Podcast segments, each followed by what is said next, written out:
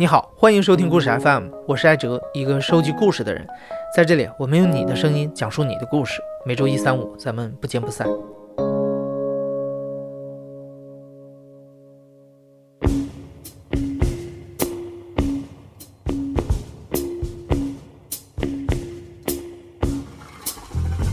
你现在正在收听的是香格里拉陨石故事的第二集。去年的中秋之夜，一块陨石坠落在了香格里拉地区。机缘巧合之下，当地的山货商人刘杰文踏上了寻找陨石的旅程。上一集的结尾，刘杰文遇到了一位来自广东名叫梁飞的陨石猎人，还有一位来自东北名叫建华的天文爱好者。形形色色的人汇集到这里，加入了这场寻宝。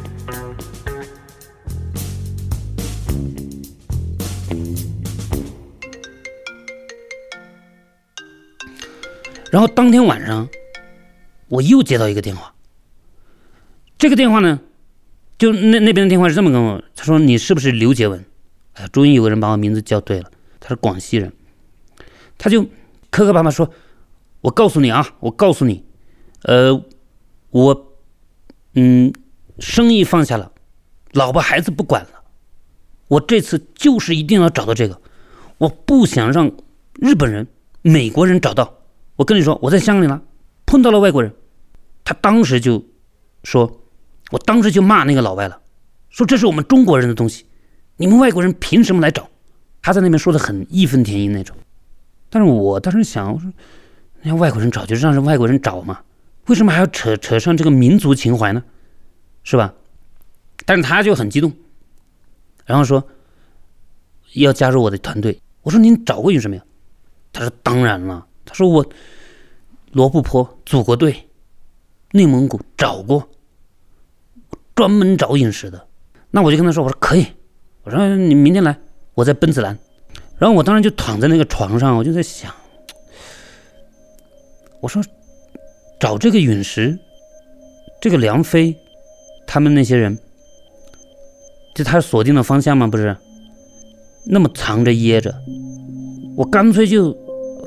把这个事做大，我就发一个告天下心有书，就意思就是说，管你是谁，我不管你是为了钱来，还是为了陨石来，还是天文爱好者，还是收藏者，我不管你是谁，我刘建文把所有的事情都公开，只要来了就是朋友，四海之内皆兄弟，来吧，大家都来找陨石吧。刘杰文刚刚提到的藏着掖着的梁飞，是在上一集里说到的，身上飘着香气，看起来像广东商人的陨石猎人。他自称是中国陨石协会的成员，要把找到的陨石上交给国家，但他始终不肯向刘杰文透露自己推测的陨石方位在哪里。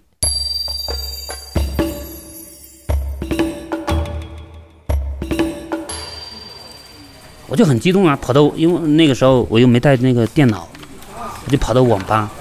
很激动的在那里写“告天下新用书”，大概写到中午十二点一点左右的时候，网吧里来了一个人，他先打电话给我的，就是那个广西的哥们儿。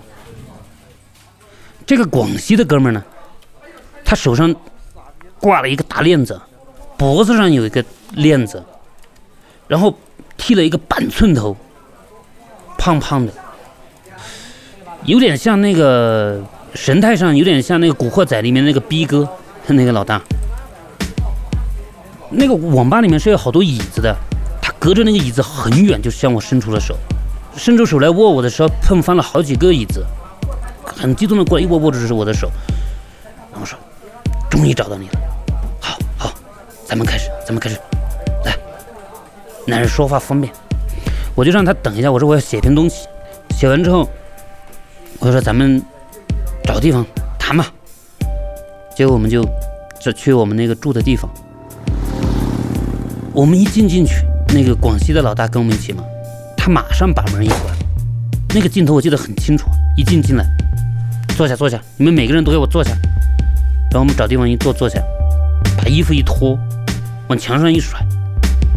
我先问你们一个事儿，你们知道这个陨石值多少钱？五万，八万？十万、十几万都有可能。我告诉你们，我亲眼在北京的琉璃厂见过别人交易，这个陨石特别值钱。如果这个陨石如果能找到了，是我们祖上冒青烟了，从此以后我们就完全可以过上另外的生活。结果你不是问我吗？你问我为什么找？我之前电话里跟你说的是为国争光什么的。实话跟你说，如果我不是为了钱来找，你信吗？哎呀，说的特别的那个。当然，我不知道别人怎么想，就是有人可能觉得，呃，人家为了钱，就是不喜欢这种人哈。我喜欢呢，我我觉得直接呀。然后当时呢，说实话，我其实是想跟梁飞见见面的，因为我们都觉得他不靠谱。但是我同时觉得，你说的地方在哪里啊？我很想知道他那个地方在哪里的。结果梁飞这天来呀，他就站在我们那个。酒店的那个大厅，他说像子弹一样打过去，砰，像子弹一样打过去，就在那里。你们不要去别的地方了，只有这里了。刘老师，我跟你讲，你不跟着我，你绝对找不到，你门都没有。然后就，他就一直断定就在那里。然后我就问他，我说：“梁飞，大哥，这样，咱们这样说没意思，去网吧。我在谷歌地图上我标出来，我看你是哪里。”结果我这这个时候才知道，这梁飞大哥他们都上了点岁数，不怎么用电脑，他们好像连谷歌地图都不画了，他们是有有点凭直觉，然后，然后我就带他们到了那边去画画出来，画出来我一看他那个方向，我傻了，跟我说的是完全的两个方向，我我说的是东北方向。他说的是西南方向。当我正这样是犯嘀咕的时候呢，还没决定要合并的时候，外面的那个车灯，它是玻璃的，外面车灯扫过来，整个里面都亮了，照着我们。然后从车里面停下来，走过来三个人。一开门，其中一个他是来找梁飞的。这个人很就已经黑的，这脸上都快掉皮了，就是就就全黑了，然后牙齿也掉了，大门牙掉了。他现在一进来就说：“哇，找了多少天呐！哎呀，这找的不得了，悬崖也爬了，山上也去了，都累得不行，怎么怎么样？就这这样的。然后后面跟着一个女的，一个男的。这哥们叫什么？他们都认识吗？银河，他叫。”他给人的一个气场就是，包括因为我们当时是那么多人在那里面啊，包括藏族朋友，包括那个，他一进来就立刻变成主角了，一坐坐在那个那个地上，把帽子一甩，然后露着个大门牙，然后浑身的黝黑，在那讲讲这个陨石在什么地方，赤坎通他去了，就我去过地方他都去了，白马雪山去了，拉萨爆炸点去了，然后他说他找到一个有一个那个酒店的地方，那个酒店的人看得很清楚。飞向了巴拉克宗峡谷，我当时很兴奋呢，你知道就是我的推论跟观点跟他的推论跟观点是一样的。结果呢，就是那天晚上我们就决定合并，三个队伍开始合并，梁飞一个队，银河一个队，我一个队，再加上记者，就大家一起。我记得连藏族朋友总共算起来二十多个人，这就这就变成大队伍了嘛。结果到第二天开始，也在我那儿汇合。这个时候太阳升起，哎呀，金光灿烂，哎呦，那个大厅照的个金光闪闪，我们也挺开心，坐在那里。结果我这一一一去啊，我就有点犯傻了。怎么呢？大家全部都开始讨论这个如何组队嘛。他们想推举我，推选我当那个队长。哎，我说不行不行，我说还是银河吧。然后银河又不是说不行，还是梁飞吧。后来就说三个人就是就三个领袖嘛，就这这个意思了。就三个人都当领袖算了，这是一个。然后呢，他们还说二十个亿啊，二十个亿，一直在说二十个亿。我说二十个亿怎么算的？然后他们就跟我讲怎么算的呢？这个二十个亿是因为这个陨石。它是五百在空空爆的高度三十七公里，然后爆炸的威力威力是五百四十吨 TNT 炸药的威力，然后时速是十四点七千米每秒，经过空爆之后，可以测算出它的主体的大小大概是十到二十公斤。然后，如果它是二十公斤，二十公斤的东西十万块钱一克，这不就是二十个亿吗？所以他们就说，一定要商量好这个陨石怎么分。我们一定要在银行就找到之后啊，在银行开一个保险柜，要设密码。这个密码呢，我们每一个人只能记一个数字，只有当我们在场的所有人到了之后，那个密码箱才能打开。都这个细节都到这种程度了，我当时觉得很扯淡的。而且我觉得他们所有的这些来找陨石的人，都有一份狂热。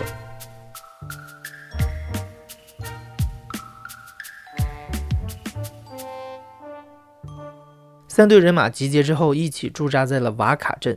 他们选择了一座雪山作为寻宝的第一站，准备集体登山找陨石。就在出发的前一晚，刘杰文和另外两队的领导之间爆发了第一次争吵。我最担心的是安全，我对这个大山太熟悉了。我觉得你们这些都是城里人呢，你们能爬这个山吗？而且高反呢，会会出我我怕出事儿，你知道吧？所以我我跟他们强调那个安全的时候，他们总是在说钱，所以我就火了。我说你们这个东西值不值这个钱？别的别一天到晚就是跟跟干什么似的，就开始说他们。然后他们就跟我讲是为了科研。我说你为了中国科研，那国家队怎么不来啊？我轮得到你们吗？因为我们已经向那个记者求证过，就是国家队是说要来找的，但是后来一知道这个地形这个情况之后，就人家就撤了。结果在这我们争论的时候，那个建华兄弟，我东北哥们儿，他在干嘛？他在跑步。他跑上跑下跑上跑下，他说要做准备啊，明天我们就要上四五千米的雪山了，我要准备。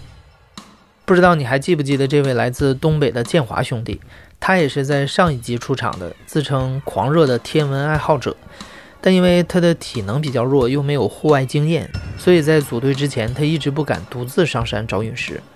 我就跟他说：“我说建华兄弟，你这晚了一点吧，你这浑身的肉，一时半会儿弄不过来。”他说：“不是我我我我我要我要适应一下，我要让我的呼吸调整过来。他很激动。第二天上山怎么回事呢？是一大早五六点钟，就大家都说要出发，四五辆车，我记得是五辆车，然后一起开向那个山里面。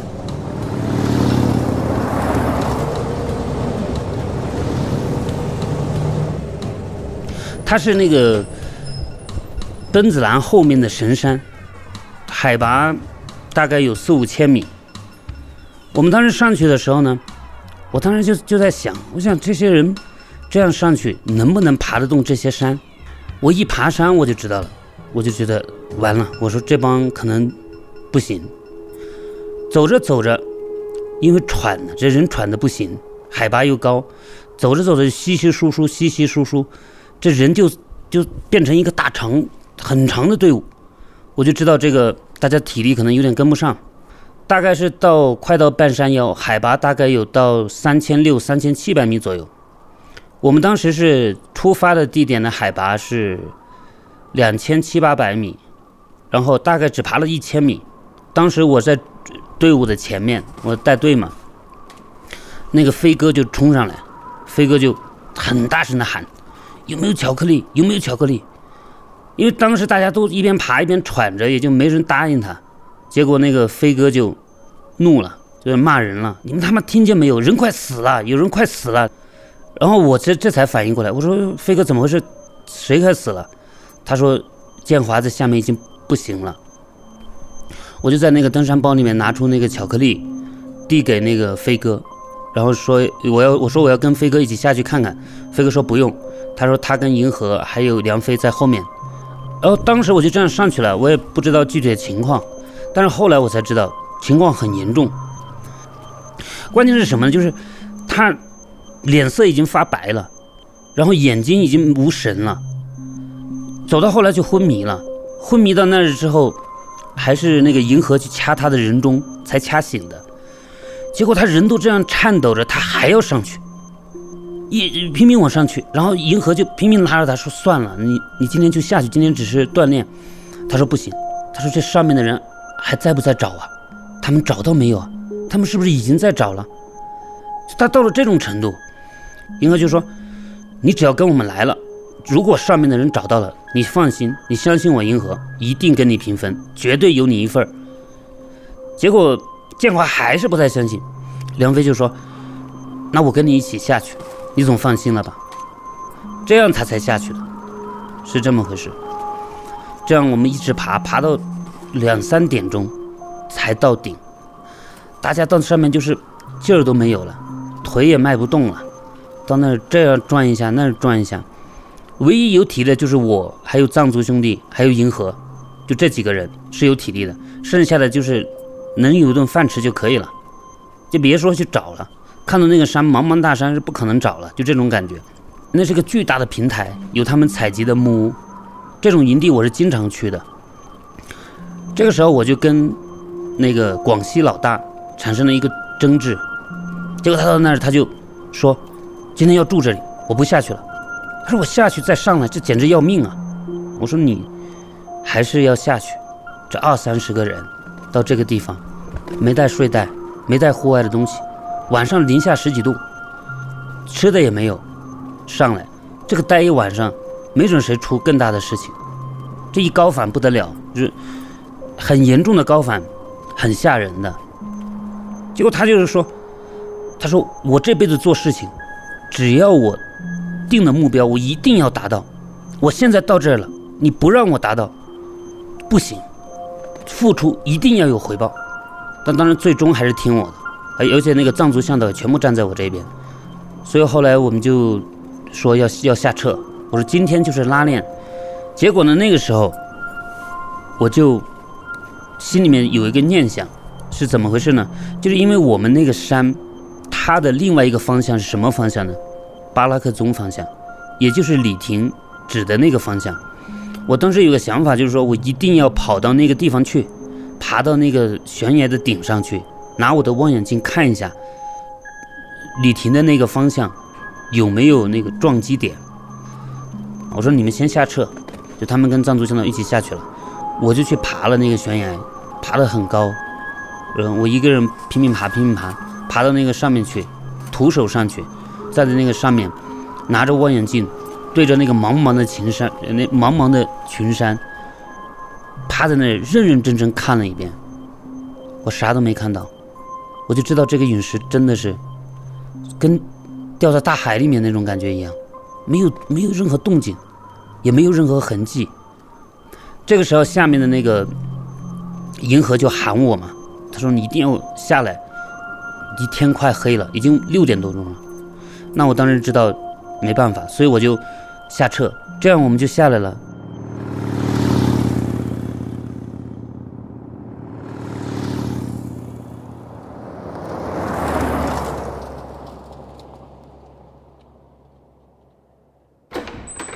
结果我的房间是从我下山开始，到晚上凌晨两点三点，就一直有人来，大家都来跟我谈，谈各种事情。怎么说呢？首先是广西的老大，他到我那儿来，他找我的时候大概是十点左右吧，十呃十一点，十点十一点左右到我那儿呢，他就跟我讲，他说我算看明白了，这个爬这个山我们走不动，而且他也把脚给崴了，下山的时候。他说：“我估计，我也觉得找不到，因为这个队伍跟队伍之间是有矛盾的。但是我觉得咱们队伍里面，他说你一定要想办法争取到我们的利益。到时候他们找到了，他们不一定会给我们。就是广西老大，就是一直是这样的心思。我犯嘀咕的时候，梁飞又来了。这个梁飞就说：‘来，嗯，到你这说不方便，到我房间去说。’这样我就跟梁飞到他房间。”到他房房间之后呢，他就说：“他这么问的，他说，杰文，如果有人让你埋雷，你干不干？”我当时一想，我说：“，什么叫埋雷？”梁飞所说的埋雷是陨石圈子里的一种骗局。设计骗局的人会把一块在别的地方找来的陨石埋在一个价值更高的地方，冒充成新发现的陨石，赚取其中的差价。而梁飞的计划是让刘杰文跟他一起埋雷，他觉得刘杰文是个圈外人，埋完雷之后由他来假装发现陨石，比较不容易引起怀疑。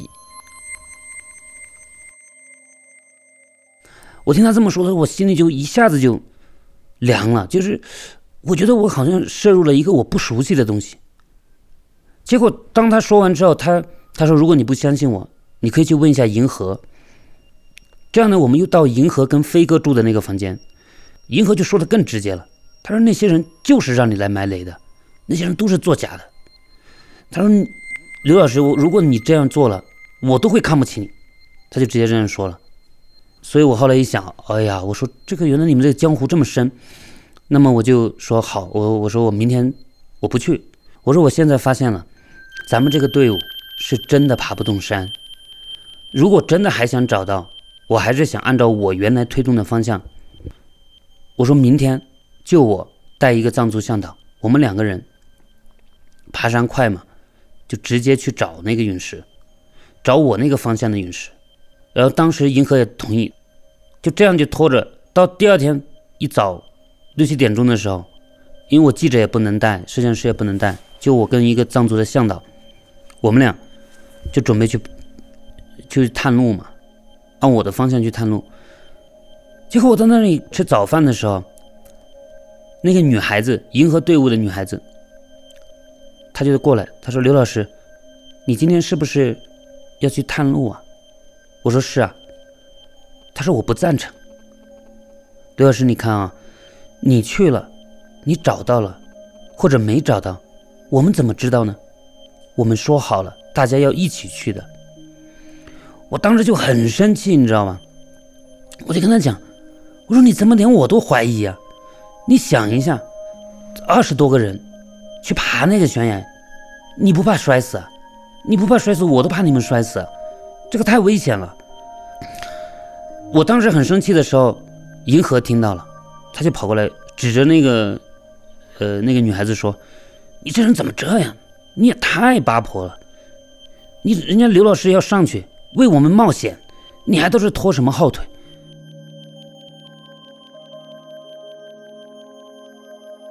刘杰文带着向导登上了另一座雪山，结果还是一无所获。等他们筋疲力尽地回到瓦卡之后，却发现情况又有变化。剩下的两队人马已经在商讨新的路线了。不仅如此，他们开始一致反对刘杰文独自探路，提出下次上山必须全队一起出发。当时开会的时候，我就站起来嘛，我就说：“我我觉得不行。”我反复的强调安全。我说你们会出问题。这个时候，那个广西的老大，他是脚崴了嘛，所以他就站在那儿。他说：“我想问一个特别重要的问题，当着所有人啊。”梁飞就问他什么问题，他就说：“我脚已经崴了，我找我肯定找不到了。如果你们上山的费用我也出的话，找到之后我有没有份？”他问了这么一个问题，结果呢？那个梁飞说不行，银河也说那当然不行，你不可能让你不劳而获嘛。他就哦，明白了，明白了，你们的意思就是让我出去了，那我就出去嘛。连他变成第一个要撤出这个队伍的人，就是广西的老大，只爬了一天的山，他其实很失落的，他当时站在这个人群中是孤立无援的那种感觉。拐着一条腿，在那里问大家，结果几乎所有的人都没人顶他，他就这样就说他要准备离开。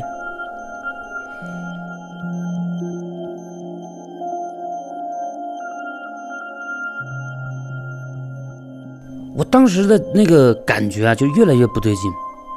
一方面，我觉得我陷入了一个我不知道的江湖；另一方面，我特别担心安全。我正犹豫呢，那个记者他就说：“刘刘老师，我还想采访你一下，能不能找个房间我们单独聊？”这样他就把我叫到那个他的叫到一个房间，叫到房间里面。他本来是用录音笔的，后来他就把录音笔给掐掉了。他说：“你知不知道，如果说如果你真的就这样带他们去，这些人都是你发那些公众号。”发告天下信用书给招过来的。如果这些人死了，你是要负责的，你是要负法律责任的。他这么一说的时候，我一下子我突然之间就觉得，好像是啊，因为在户外是这样的，你招的人过来，无论人家是怎么样，到时候真的出了事，你作为一个好奇的人是要负责的。我忽然意识到这一点，再加上这个水又这么深，那么我就我就返回去跟他们讲，我把那个银河跟梁飞招过来，我说我决定了，我要退出。他们就觉得，他们就觉得是晴天霹雳，突然之间很突然的事，我就跟他说我我已经决定了，我绝对不能再上去了。这样的话，我就回到我的。住的地方，我直接把那个群给退了，我就直接跟大家打个招呼，说大家再见，我退了，然后我自己直接进那个进我的房间。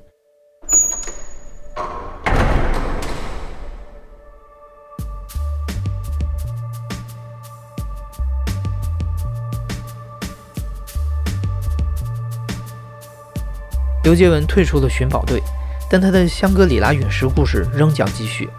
下一集我们将听到这个故事的最终结局。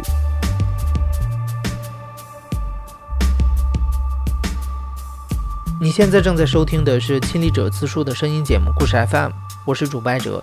本期节目由梁科制作，声音设计杨帆。感谢你的收听，咱们下期再见。